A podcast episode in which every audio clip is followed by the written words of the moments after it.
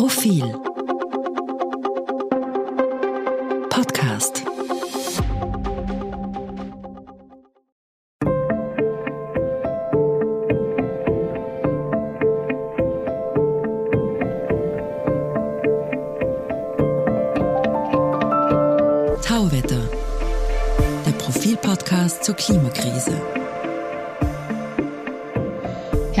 willkommen, liebe Hörerinnen und Hörer, zu Tauwetter, dem Profil-Podcast zur Klimakrise. Mein Name ist Christina Hiptmeier. Und ich bin Josef Gepp. Hallo. Eine Grundvoraussetzung zur Bewältigung der Klimakrise ist bekanntermaßen die Energiewende. Das heißt, wir müssen davon wegkommen, Energie aus fossilen Brennstoffen zu erzeugen, die jede Menge CO2 ausstoßen. Heute wollen wir uns mit einer Form der Energiegewinnung beschäftigen, in der sehr viel Potenzial gesehen wird, nämlich die Geothermie, also die Erdwärme. Und dazu begrüßen wir die Geologin Edith Haslinger, Forscherin am AIT, dem Austrian Institute of Technology in Wien. Und sie ist eine der ausgewiesenen Geothermie-Expertinnen des Landes. Herzlich willkommen, Frau Haslinger. Schönen guten Abend, danke für die Einladung. Ja, Frau Haslinger, ich erinnere mich an die alten Abbildungen in der Schule im Geografiebuch. Da war quasi ein, ein kleiner, dünner, grünblauer Rand rund um die Erde, Querschnitt des Globus und dann ist es total rot geworden bis zum Erdkern, der ist dann flüssig. Also mit dieser Riesenmenge an Hitze unter der Erde sollte man meinen, müsste sich doch der Energiebedarf der ganzen Welt stillen. Oder, oder ist das nicht so? Stillen lassen?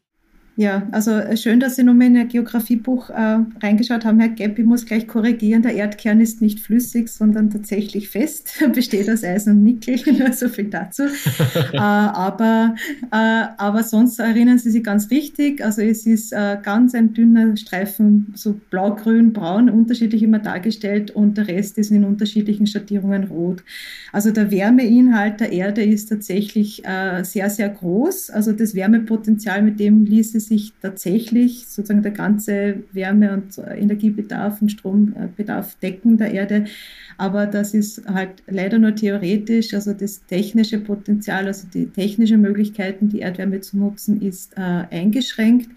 Ähm, vielleicht können wir da nochmal ganz kurz dieses äh, Schallmodell der Erde nochmal kurz durchbesprechen und nachvollziehen. Ähm, also dieser dünne Streifen, das ist die sogenannte Erdkruste. Das ist also wirklich die dünnste Haut auf dem, auf dem, auf dem Erdball. Äh, und darunter kommen dann die, der Erdmantel und die angesprochene Erdkern. Äh, Im Erdkern haben wir mehrere tausend Grad Celsius äh, und an der Erdkruste, wie wir wissen, ist es wesentlich kühler. Und die Erdkruste ist äh, zwischen 40 und 70 Kilometer dick. Also dort überall, wo wir unsere, äh, unsere ganze Existenz aufbauen, ist eigentlich nur die, die äußerste äh, Schicht sozusagen von dem heißen äh, Planeten. Also es sind tatsächlich, also 99 Prozent der Erde sind heißer als 1000 Grad Celsius. Also das, äh, das sind so Zahlen, die mich noch immer, auch wenn ich Geologin bin, immer beeindrucken, dass eigentlich der Erdball sehr heiß ist. Genau, aber diese, diese Erdkruste, also so, wo wir leben, äh, die ist also 40 bis 70 Kilometer dick, also nur die äußerste Schicht. Äh, der Erdkern ist ja, der Erdradius ist ja ca. 6.500 Kilometer. Und äh, jetzt stelle ich immer ganz gerne eine Frage auch an meine St Studenten und Studentinnen auf der FH Technikum, wo ich auch unterrichte. Wie tief glauben Sie, ist die tiefste Bohrung, die jemals gebohrt wurde auf der Erde? Vielleicht 10 Kilometer tief oder 20. Das ist gar nicht so schlecht beim ersten Raten. Äh, also es ist äh, tatsächlich so also 12,6 Kilometer tief ist die tiefste Bohrung der Erde. Die, die ist auf der Kola-Halbinsel in Russland. Die, bei Murmansk äh, wurde die gebohrt. Äh, in den 70er, 80er Jahren war eine Forschungsbohrung, weil man tatsächlich einmal schauen wollte, wie, wie tief kann man bohren. Also wie tief, also wirklich Tiefbohrtechnik, wie, kommt, wie weit kommt man bohrtechnisch.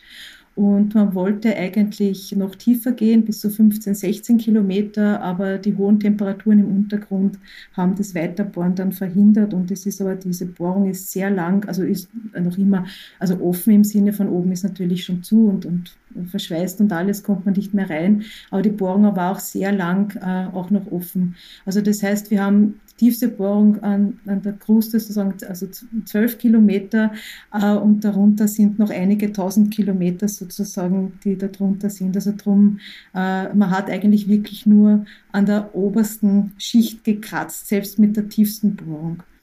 Darf ich da kurz einhaken? Äh, wenn Sie sagen, die, die Hitze hat das verhindert, heißt das, das Material, mit dem man gebohrt hat, ist dann weggeschmolzen oder, oder wie kann man sich das äh, vorstellen? Ja, so, so kann man das zusammenfassen. Ja, genau. Also, die, also es gibt das, das Bohrmaterial, also das Bohrgestänge, der Bohrkopf.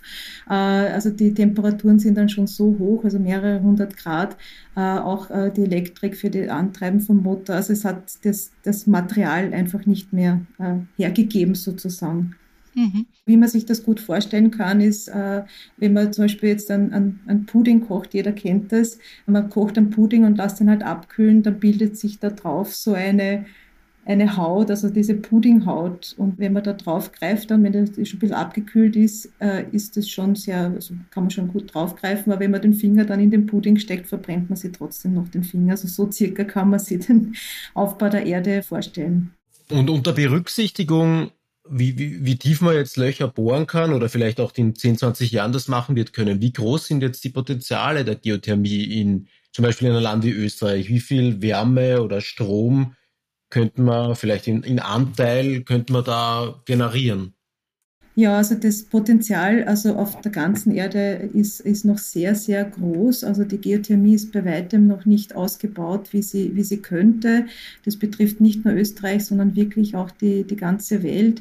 Äh, es gibt äh, Länder, die sehr viel Geothermie nutzen, also vor allem die Länder, wo auch also die sogenannte Wärmestromdichte sehr hoch ist. Also das, äh, wo der, der Wärmestrom, der vom vom Inneren des Planeten, also nach außen Richtung Kruste strömt, also sehr hoch ist. Das ist oft dann so an diesen tektonischen Plattengrenzen. Man kennt vielleicht diesen pazifischen Feuerring, also dort, wo es auch viel Vulkanismus gibt, oder auch Island. Äh, in Europa ist es auch in Italien oder in der, in der Türkei. Also überall dort, wo, wo es auch Vulkanismus gibt, ist in der Regel die Wärmestromdichte sehr hoch.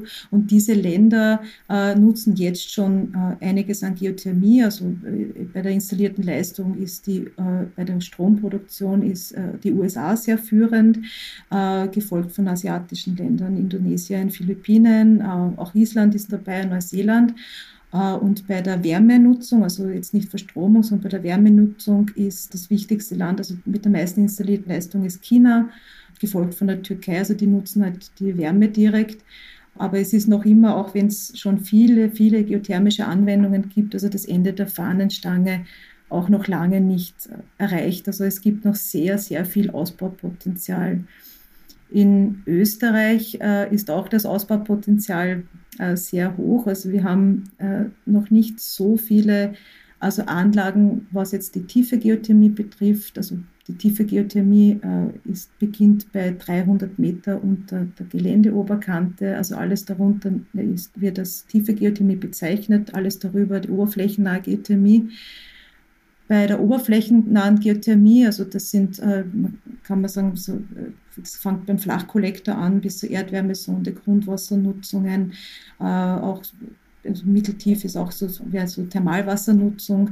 Ähm, da ist Österreich schon ganz gut unterwegs, aber noch immer, also mit circa 90.000 installierten Anlagen, also bei der oberflächennahen, hat aber Anteil am Wärmemarkt noch immer, also weit unter 5 Prozent. Also das Ausbaupotenzial ist wirklich, also es gibt noch sehr, sehr viel Luft nach oben.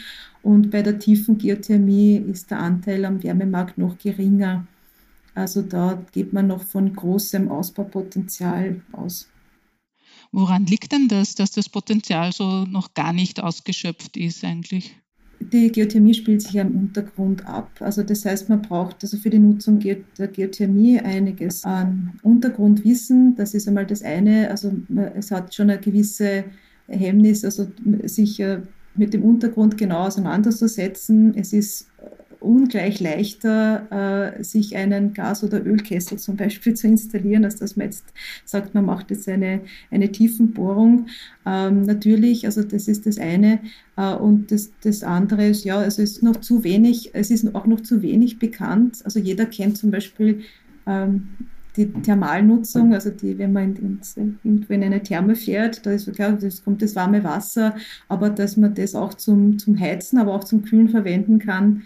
Ähm, ja, das gibt es zwar schon sehr lange, ist eine bewährte Technologie, hat sich aber noch nicht so durchgesetzt, ist noch nicht so, äh, also sozusagen auch das Wissen, dass man das auch zum, zum Heizen und auch Kühlen verwenden kann und auch zur Speicherung und, und auch zur Stromgewinnung. Ja, da, da arbeiten wir auch äh, sehr stark dran. Also da, das ist auch, äh, das, das Wissen sich verbreitet und wir haben jetzt auch vor zwei Jahren den Dachverband, sozusagen den Verein Geothermie Österreich gegründet, genau um, um das Wissen, also sozusagen in die breite Bevölkerung und auch zu politischen Entscheidungsträgern zu tragen, dass die Geothermie ein wichtiger Baustein auch für eine erneuerbare Wärmewende wird.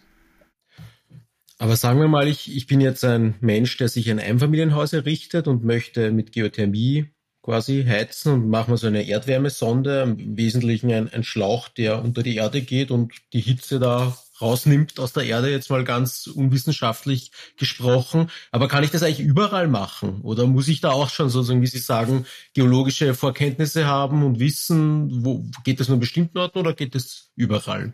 Also Geothermie geht theoretisch überall. Ja? Also natürlich äh, gibt es gewisse Gunstzonen. Also das ist in Österreich äh, sind das äh, die, die großen äh, Sedimentbecken. Also das ist in Oberösterreich, Niederösterreich die sogenannte Molassezone, also zwischen Mühl- und Waldviertel und den Kalkalpen, diese Zone.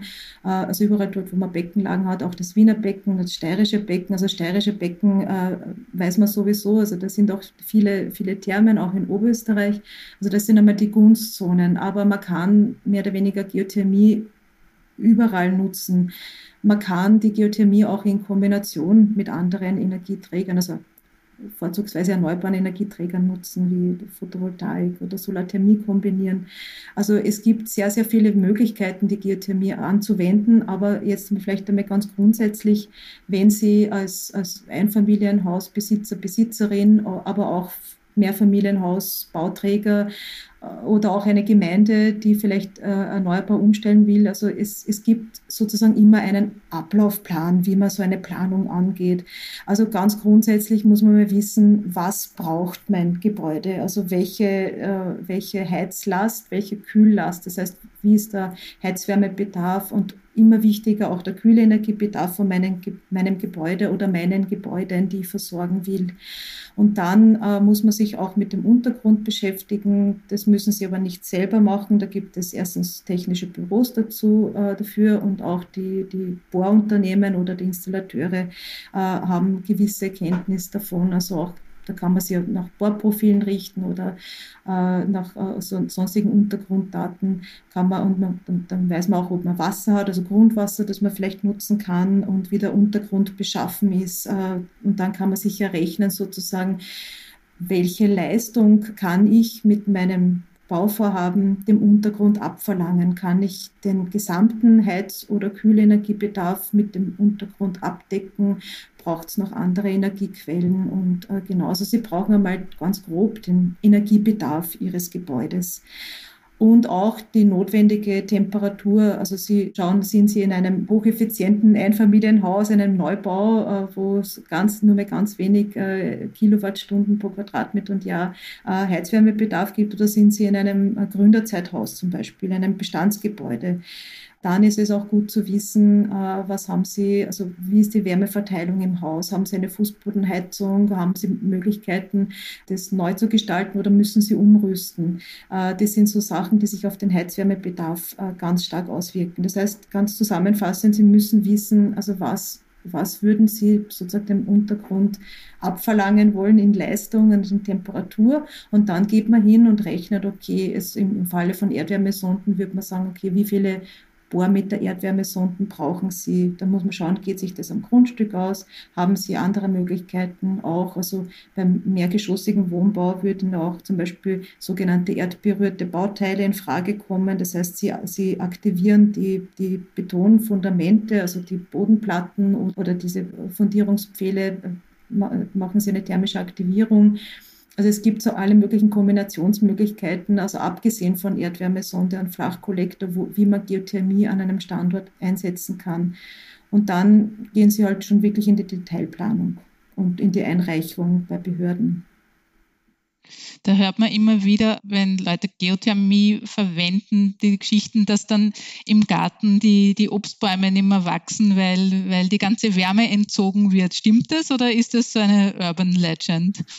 Naja, also, also ganz Urban Legend äh, kann man auch nicht sagen, aber also, dass das eben nicht passiert, äh, das ist halt äh, Teil einer, einer nachhaltigen Planung und auch einer thermisch ausgeglichenen Planung. Also es hat sicher Anlagen gegeben, also Sie sprechen vor allem diese Flachkollektoren, also diese Flächenkollektoren im Garten an, also wo wirklich nur, also der Heizbedarf gestillt worden ist, also wo es kein, keinen Kühlbedarf oder der halt nicht berücksichtigt worden ist. Äh, und wenn man das jetzt schlecht auslegt sozusagen oder, oder mit einer zu großen Wärmepumpe sozusagen auf das System fährt, dann kann es schon kommen, dass man zu viel Wärme entzieht. Das, das kann man gar nicht wegdiskutieren, aber erstens hat sich das in den letzten Jahren, Jahrzehnten extrem gebessert. Auch das, das Wissen, dass man eben eine Anlage äh, ausgeglichen bilanzieren soll und nicht einseitig belasten soll. Äh, und es gibt bei Einfamilienhäusern neben Erdsond- und Flachkollektoren auch zum Beispiel Ringgrabenkollektoren, die an der Grundstücksgrenze verlegt werden äh, und alle möglichen anderen äh, Kollektorentypen, auch Spiralkollektoren. Und man muss in der Auslegung wenn man so ein System auslegt, egal welche Kollektorart, muss man schauen, dass man das Erdreich nicht einseitig belastet.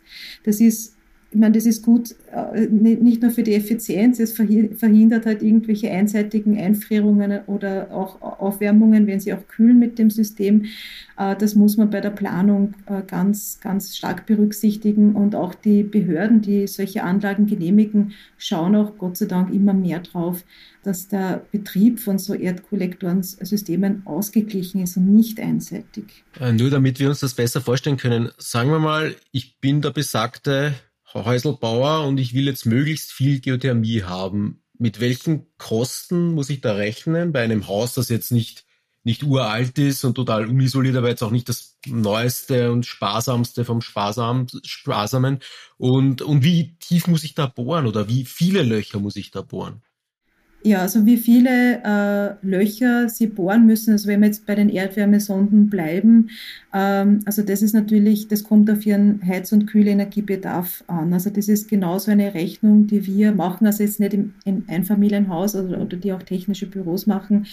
Äh, wir machen das hauptsächlich für so mehrgeschossigen Wohnbau, zum Beispiel, äh, wo wir Erdsondenfelder planen, äh, was ja auch ein, ein Kostenfaktor ist, je mehr Bohrmeter, desto kostenintensiver ist das Ganze. Deswegen muss man halt wirklich genau schauen, dass man das genau berechnet, um dem Bauherrn, der Bauherrin also auch Kosten zu ersparen.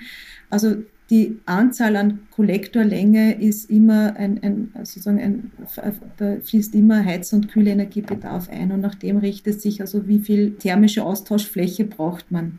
Wenn wir jetzt von Erdwärmesonde ausgehen, also da hat man zum Beispiel ein Meter Erdwärmesonde, das ist äh, die Bohrung inklusive dem Ausbau, das ist die von Ihnen schon angesprochenen äh, Kunststoffschläuche, die, in denen sozusagen das äh, Wärmetauschermedium zirkuliert, also das ist die Sohle, inklusive Zementation bis zu den Leitungen äh, zum Haus, also zum Technikraum, äh, kostet äh, je nachdem zwischen 40 und 50 Euro pro Laufmeter. Also dann können Sie sich ausrechnen, dass eben die Bohrung an sich äh, ist jetzt nicht so der, also der, der, große Kostenfaktor, wenn Sie von einem 100, 150 Meter, äh, also wenn beim Einfamilienhausbereich äh, bleibt, da, da, reichen normalerweise so um die 150 äh, Meter, also Laufmeter Erdwärmesonde dann ist das ein Kostenfaktor von ein paar tausend Euro, die Sie die Erdwärmesonde haben. Und dann ist natürlich das Wärmeverteilsystem im Haus, also Fußbodenheizung, die Wärmepumpe, das kommt natürlich noch dazu. Da gibt es Preiskategorien von bis, sage ich jetzt einmal. Und dann gibt es aber auch für jedes Bundesland, äh, gibt es da auch Förderungen. Aber grundsätzlich sind die Investitionskosten natürlich ein bisschen höher, als, als wenn man es rein nur Gaskessel installiert oder äh, andere. Aber die Betriebskosten von diesen Systemen sind äh, umso niedriger, wenn man eigentlich äh, mit einer Wärmepumpe aus einem Teil äh, Strom äh, und drei Teile von der Erdwärme macht man vier Teile Wärme. Also das ist eigentlich auch ein hocheffizienter Prozess und die die Erdwärmeanlagen sind äh, langlebig und sie sind auch sehr wartungsarm. Also das ist bei anderen Energieträgern nicht so. Also wenn man Gastherme oder so warten oder, oder tauschen muss. Also, weil Sie die Wärmepumpe angesprochen haben, die Wärmepumpe, nur dass wir das verstehen, hängt da dran und macht quasi, äh, macht das noch heißer, was da rauskommt, damit es sich dann wirklich eignet zum Heizen. Verstehen wir das Prinzip richtig? Ja, genau. Also die, die Wärmepumpe nimmt sozusagen die Wärme, die von der Erde kommt, äh, und äh, sozusagen äh, und da ist ein, ein Kältemittel drin. Das ist ein, ein, äh, ist ein Mittel, das auch schon bei niedrigeren tu äh, Temperaturen äh, verdampft und dieser Dampf wird dann verdichtet. Also die Temperatur steigt so weit, bis man halt diesen notwendigen Vorlauf, diese Vorlauftemperatur erreicht hat und dann kommt das vom Verdampfen Dampfer in den Kondensator, das äh, Kältemittel kondensiert wird, also wird abgekühlt und die Wärme, die in diesem Kondensator gespeichert wird, wird sozusagen an das Heizungssystem äh, abgegeben. Und das ist so ein Kreislauf. Das heißt, es wird dann wieder rückgeführt in die Sonde, dort wärmt sich wieder auf äh, und das ist so ein ewiger Kreislauf sozusagen. Ähm, und so, so funktioniert das. Und abgesehen von den Anwendungen, die wir jetzt gerade besprochen haben, also beim Hausbau für den einzelnen Häuselbauer, ähm, gibt es da auch größere Anwendungen, wo das einsetzbar ist? Und wenn ja, wie, wie schauen die aus? Also, also es gibt wirklich von, vom, vom Haus, äh, von Einzelhaus äh, bis zu äh, lokalen Wärmenetzen. Also das ist jetzt auch gerade so ein neuer äh, Trend, dass sich mehrere Gebäude zum Beispiel äh, auch zusammenhängen. Das geht bis zu ganzen äh, an, sogenannten Anarchienetzen oder Niedertemperatur-Wärme-Kältenetzen, wo sie wirklich in einer Gemeinde also nicht nur Wohngebäude, auch Bürogebäude, auch gewerbliche Gebäude und die Industrie zum Beispiel so, so einer Art Wärmegemeinschaft zusammenhängen, die auch äh, mit dem Netz also verbunden sind äh, und die Gebäude werden dann mit so, so mit Wärmepumpen äh, versorgt, je nach Temperaturniveau, äh, wo sie sich, wo, wo sie das brauchen. Und äh, das Gute an so Wärme und dieser Kältenetzen ist auch, also das ist eben da ist die Temperatur mal sehr niedrig. Äh, da kann man sozusagen auch Kälte beziehen. Das heißt, jedes Gebäude kann zu jeder Zeit, wo es es braucht, Wärme oder Kälte beziehen und nimmt also aktiv an diesen, an diesen Netzen teil. Also das ist so wirklich so eine kleine Gemeindelösung, wo man sagt, oder für einen Gebäudeverband oder mehrere unterschiedliche Komponenten von Wohngebäude, Bürogebäude und so weiter. Also das sind diese Niedertemperatur Wärme-Kältenetze, so, so dezentrale Netze. Dann, wenn man in die, also in den größeren urbanen Bereich schaut, ist natürlich äh, in den größeren Städten ist die Fernwärmeversorgung äh, natürlich äh, ein Thema. Äh, da müssen wir aber schon ähm, tiefer bohren sozusagen. Also da gehen sich die 300 Meter nicht mehr aus. Also für eine, also wenn die Geothermie in der Fernwärmeversorgung eine Rolle spielen soll, braucht man natürlich eine, eine Tiefenbohrung von ähm, mehr, in der Regel mehreren tausend Meter, wo man halt die notwendigen Temperaturen auch antrifft. Also die, die, der interessante Temperaturbereich für eine Fernwärmeversorgung fängt bei 90 Grad an circa und kann bis zu 120, 130 Grad gehen.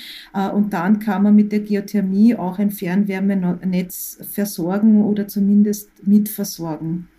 Und da gibt es jetzt auch von der, von der Stadt Wien, also von der Wien Energie, äh, auch ein, gerade ein großes äh, Forschungsprojekt, das sich genau mit der Machbarkeit einer tiefen Geothermie für, äh, für die Fernwärmeversorgung in Wien beschäftigt. Und da soll geschaut werden, äh, wo kann man bohren und wo gibt es heißes Wasser, äh, um, um, also heißes Thermalwasser, um die Fernwärme in Wien mit, also geothermisch zumindest mit zu versorgen. Das heißt, die Geothermie könnte eigentlich, ich meine, das Problem in Städten ist ja, dass in jeder älteren Wohnung eine Gastherme hängt, ein bisschen. Und glauben Sie, dass die echt eine Abhilfe schaffen könnte? Einerseits, indem die Geothermie in die Fernwärme reinfließt, aber andererseits auch vielleicht, indem man einfach im Hof eine Erdsonde legt und bohrt. Oder ist das ein, hat das Potenzial in Ihren Augen? Ja, absolut, ja, ganz klar. Also gerade, also jetzt von der, wenn wir wieder zurückgehen zur Raumwärme, äh, hat es ein, ein ganz großes Potenzial. Also einerseits, also wenn man jetzt nochmal von den fernwärmeversorgten Wohnungen ausgeht, also natürlich, wenn die Geothermie in die Fernwärme eingespeist wird, ist ja Teil des Energiemixes sozusagen sowieso. Äh, und äh, in der Nachrüstung, also es gibt ganz viele schon gute Beispiele, äh, wo man auch in einen Altbau in durch die, sozusagen durch die Tür, durch die Hoftür oder durch die Eingangstür in den Innenhof von so klassischen, wenn man die Wiener Altbauten hernimmt, reinfährt und dort Erdwärmesonden bohrt. Äh, natürlich geht es einher, dass man dann natürlich auch, äh, auch das Wärmeverteilsystem in den Häusern muss man dann, äh, wird dann geändert. Das ist natürlich ein komplexes Vorhaben, weil natürlich da, da ist also die Eigentümer- und Mieterstruktur, da reden auch sehr viele Leute mit, auch die Bauordnung.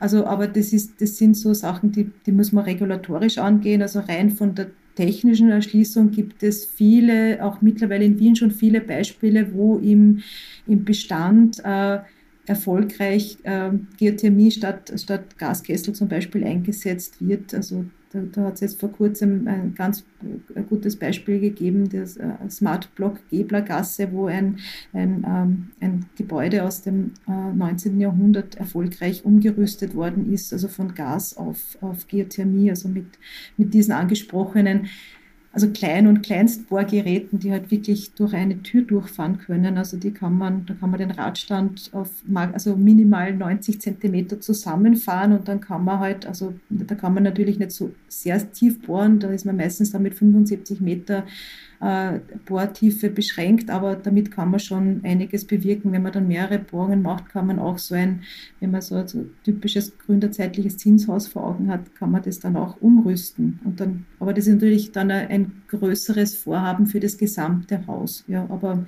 also technisch auf jeden Fall machbar. Und wenn genug Leute sich entschließen, das zu machen, auch durchaus wirtschaftlich abbildbar. Wenn ich das richtig verstehe, jetzt in Österreich ist aber die, die Auslegung oder die Vorhaben Geothermie betreffend hauptsächlich auf Heizen und Kühlen äh, ausgelegt und weniger auf Strom. Oder ist das jetzt ein, ein Irrglaube meinerseits?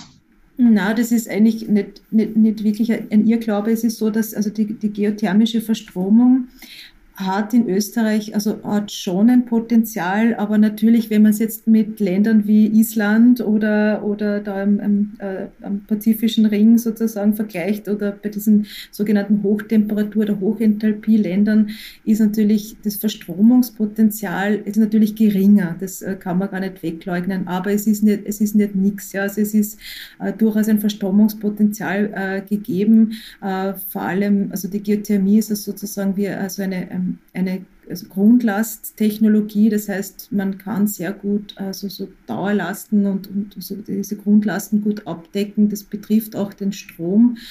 Äh, aber natürlich haben wir jetzt nicht die hohen Temperaturen, äh, die man für eine Direktverstromung äh, nutzen könnte. Also der wirklich, also ich sage immer, gute Verstromungsbereich fängt an bei 160, 170, 180 Grad, wo man das sehr gut nutzen kann. Bei uns ist die heißeste Bohrung sozusagen, liegt bei circa 120, 125 Grad.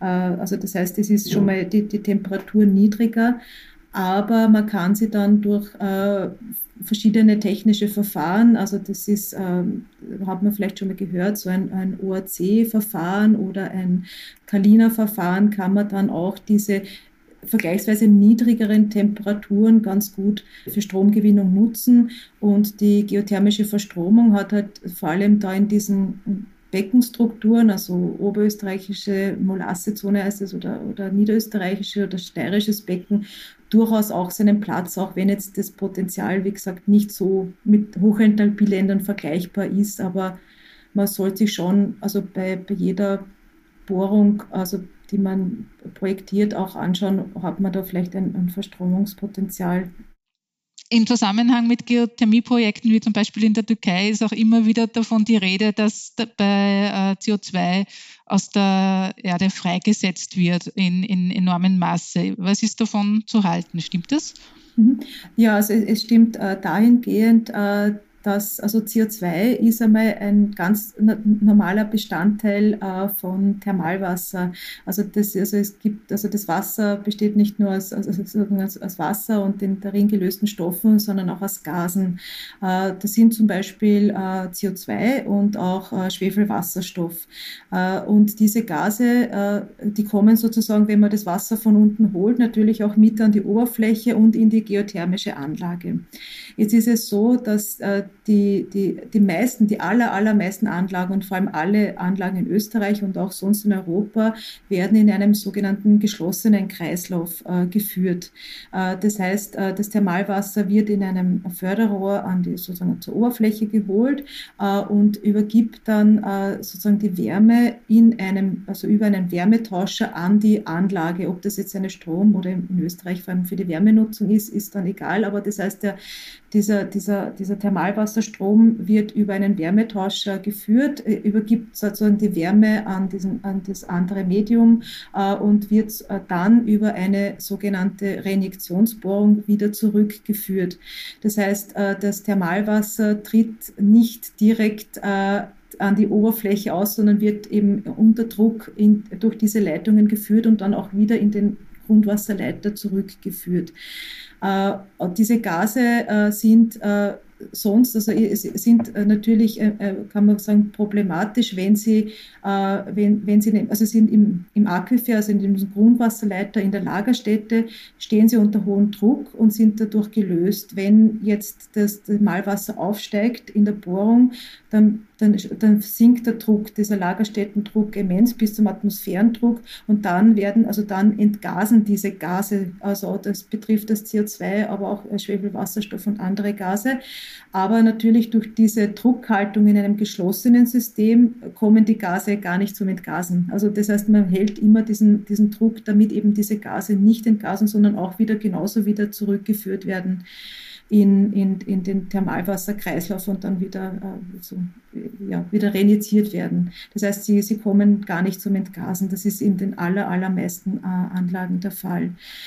Ähm, diese Gase sind dann problematisch, wenn sie irgendwie äh, an die Oberfläche kommen. Also das heißt, wenn die Anlage nicht geschlossen gefahren wird, sondern offen gefahren wird. Äh, manchmal, es gibt auch ganz vereinzelt Anlagen, wo äh, die halt im, äh, die, die gar nicht mehr reinitieren, sondern wo das thermisch abgearbeitete Wasser, wie man das so schön sagt, dann einfach in so einen Vorflut, also irgendwo oberflächennah sozusagen abgeleitet wird. Das sind aber die, die allerwenigsten Fälle. Also diese diese Gase, wenn die äh, an die, also in, den, in die Geothermieanlage kommen, also die CO2 und wie Schwefelwasserstoff gehören zu den äh, sogenannten äh, nicht kondensierbaren Gasen, also non-condensable gases. Das heißt, nach der Kondensation dann gehen die nicht wieder, also des Arbeitsmittels gehen die nicht wieder in, die, in, die, in, in eine flüssige Form, sondern sie bleiben gasförmig. Und diese Gase in so Anlagen, äh, die sind für die Wärmeübertragung ganz schlecht, weil die Wärmeleitfähigkeit von einem Gas viel, viel äh, geringer ist von einer Flüssigkeit. Und was in der Türkei äh, äh sozusagen, was jetzt auch äh, jetzt in den Medien verstärkt ist, also äh, es ist, äh, die Anlage, äh, diese Anlage in der Türkei gibt schon sehr lange, also schon seit den 1970er Jahren, ist auch ein bekanntes Problem. Das ist nicht so, dass die sagen, ja, das machen wir einfach so, sondern da wird auch sehr viel geforscht. Dort ist es so, dass es extrem, also sehr hohe Gasgehalte gibt. Diese Gase sind nämlich, also die Gase entstehen ja nicht bringt einen Verbrennungsprozess, sondern die sind sogenannt geogen. Die sind aufgrund der Gegebenheiten in der Lagerstätte so hoch, hoch. Äh, diese Gase gibt es, also es gibt ganz hohe Gasgehalte in zum Beispiel vulkanischen Gebieten, wie man, wie man es zum Beispiel in der Westtürkei, aber auch zum Beispiel in Italien hat. Da hat man sehr, sehr hohe äh, CO2-Gehalte und auch Schwefelwasserstoff ist aber geologisch bedingt. Also das ist vor allem in diesen vulkanischen Gebieten so. Da sind im Reservoir, im Fluid sind sehr hohe Gasgehalte. Und natürlich, wenn das dann über diese Anlagen, äh, also diese Betriebsweise, die ich jetzt für die Türkei nicht im Detail kenne, äh, wenn das natürlich äh, jetzt nicht im geschlossenen Kreislauf gefahren wird, sondern offen, äh, muss man mit diesen Gasen auch was machen. Man muss sie entfernen äh, damit die diesen Wärmeübertragungsprozess nicht stören. Und da gibt es auch sehr viel Forschung, also was man auch, dass man auch die Gase auch abscheiden kann, äh, in so Separatoren zum Beispiel. Äh, und diese Gase, so CO2, ähm, das kann ich vielleicht von Österreich aus auch erzählen. Also es gibt eine Anlage in Blumau, da wird dieses Gas zum Beispiel auch, ähm, auch teilweise separiert und das CO2 wird dann an die Lebensmittelindustrie verkauft, weil die das zum Beispiel für die, also äh, für die Einbringung in, in Getränke, also für die Kohlensäureherstellung verwendet werden kann. Aber grundsätzlich ist es so, also vor allem in Österreich ausschließlich wird alles im geschlossenen Kreislauf gefahren. Und genau, und in diesen vulkanischen Gebieten wie Türkei oder Italien, da sind, ist halt der Gasgehalt so hoch, äh, dass, dass das äh, tatsächlich dann teilweise im Betrieb ein Problem ist. Ja. Das heißt, das CO2 wird ins Coca-Cola geleitet, mehr oder weniger, über Umwege. Eine Möglichkeit, das Klima zu schützen. Zum Beispiel, aber das, also man kann auch, also äh, auch, also Sie, Sie, Sie können dann sagen, ja, Sie haben vom, vom, Sie haben Coca-Cola, Sie haben CO2 vom Erdmantel. wenn man, wenn man jetzt sagt, man will eben oder ein, ein, ein Land wie Österreich will jetzt stärker auf, auf Geothermie umstellen und das stärker ausbauen, weil es eben, weil es eben viele Vorteile hat. Was bräuchte es sozusagen politisch und vielleicht auch rechtlich, um das, um das gut hinzukriegen? Also ich, ich kann da jetzt äh, hauptsächlich als wissenschaftliche Expertin also für Geothermie sprechen. Also es gibt natürlich äh, viele politische Rahmenbedingungen, die jetzt den verstärkten Einsatz äh, von Geothermie äh, erleichtern. Also viel ist ja auch schon äh, jetzt im Weg, äh, Erneuerbaren Ausbaugesetz zum Beispiel. Aber jetzt von der also es, es braucht auch noch einiges an Forschung und Entwicklung. Ähm, und der, das, das BMK hat jetzt zum Beispiel, also da sind wir gerade in Ausarbeitung, diese Forschungsroadmap, äh, Forschungs- und Entwicklungsroadmap für Geothermie zu formulieren. Das, das war voriges Jahr in einer öffentlichen Konsultation und da sind jetzt einmal die, die Ausbau, also Forschungsziele äh, in Richtung verstärktem Ausbau der Geothermie formuliert worden und da habe ich auch mitarbeiten dürfen äh, und ja, da haben wir uns die wichtigsten Ziele jetzt einmal haben wir formuliert. Äh, ja, also das Commitment vom, vom, vom Bund ist jetzt schon äh, ganz stark und das ist auch, auch gut so, also dass man auch einmal die Geothermie wieder aus dem also bisschen Dornröschenschlaf äh, äh, weckt und da ja, sozusagen da, da finden, da haben wir jetzt gerade sehr viel, also guten Rückenwind auch für, also um die Geothermie verstärkt einzusetzen, also für die Wärme, Wärmegewinnung auch Stromgewinnung, ähm, genau, auch was alle möglichen Anwendungen von oberflächennah bis tief geht, auch Untergrundspeicherung ist ein Thema. Also da gibt es gerade sehr viel Rückenwind, sehr viel Drive, äh, wo viele Leute das, das verstärkt angehen wollen. Und eben gerade mit diesem Raus aus Gas und Öl, das hat das Ganze nur sozusagen, also befeuert sozusagen, wenn man das so sagen kann. Äh, aber das, das finde ich gut, also dass viele jetzt auch Gemeinden, auch wirklich von Einzelpersonen bis Gemeinden, äh, bis Industriebetrieben sehr viel Interesse da ist. Also gerade also die Wärmenetze und Kältenetze zu, de zu dekarbonisieren. Und wenn ich jetzt der besagte Hausbauer bin, um nochmal auf den zurückzukommen, oder ein Wirtschaftstreibender, der sagt, ich will mit meinem Betrieb mit Geothermie heizen, oder auch ein, ein Immobilienmensch, der was Größeres errichtet, und was ist, was ist da für solche Leute die erste Anlaufstelle? Wo, wo können die hingehen, um mal die ersten Probleme und Fragen abzuklären? Also einerseits möchte ich da nochmal Werbung machen für unseren äh, Verein Geothermie Österreich. Also das, das, sind, äh, das sind viele, viele Wissensträger der Geothermie in Österreich versammelt. Also von ausführenden Firmen bis zu wissenschaftlichen Partnern, äh, auch Industrievertreter und äh, Energieversorger. Aber natürlich für, für Häuselbauer äh, ist, äh, ist und bleibt der erste wichtige Anlaufpunkt äh, die Energieberater äh, des Land, der Länder, die sicher jetzt einmal, also für, für wirklich, wenn man sagt, ich, ich habe ein Haus, möchte sanieren oder ich möchte es neu bauen und ich möchte möglichst erneuerbar mit Wärme, Kälte versorgen, was habe ich für Möglichkeiten? Also sind sicher die Energieberater und Beraterinnen ein guter, eine, eine gute Möglichkeit, einmal die Möglichkeiten abzuklopfen. Wenn es in Richtung Erdwärme äh, geht, äh, also gibt es einige Planungsbüros äh, die sind auch, also nochmal gerne Verein GTM Österreich anschreiben, anrufen. für alles findet man sozusagen eine, eine Lösung, wie man Wärme und Kälte erneuerbar bereitstellt. Danke fürs Kommen. Das war Edith Haslinger, Geothermie-Expertin vom AIT. Wir würden uns freuen, wenn Sie uns auf Twitter unter Profil Tauwetter folgen würden. Schicken Sie uns Anregungen, Kritik, Feedback entweder via Twitter oder auch per Mail an podcasts.profil.at. Empfehlen Sie uns weiter und abonnieren und bewerten Sie uns auf den gängigen Plattformen. Und besonders freut es uns, wenn Sie unseren eigenen Tauwetter-Feed abonnieren. Den finden Sie, wenn Sie auf Apple iTunes, Spotify oder anderen Plattformen nach Tauwetter suchen und ganz einfach auf Abonnieren klicken. Das war's für heute. Danke fürs Zuhören und bis zum Freitag in zwei Wochen bei Tauwetter.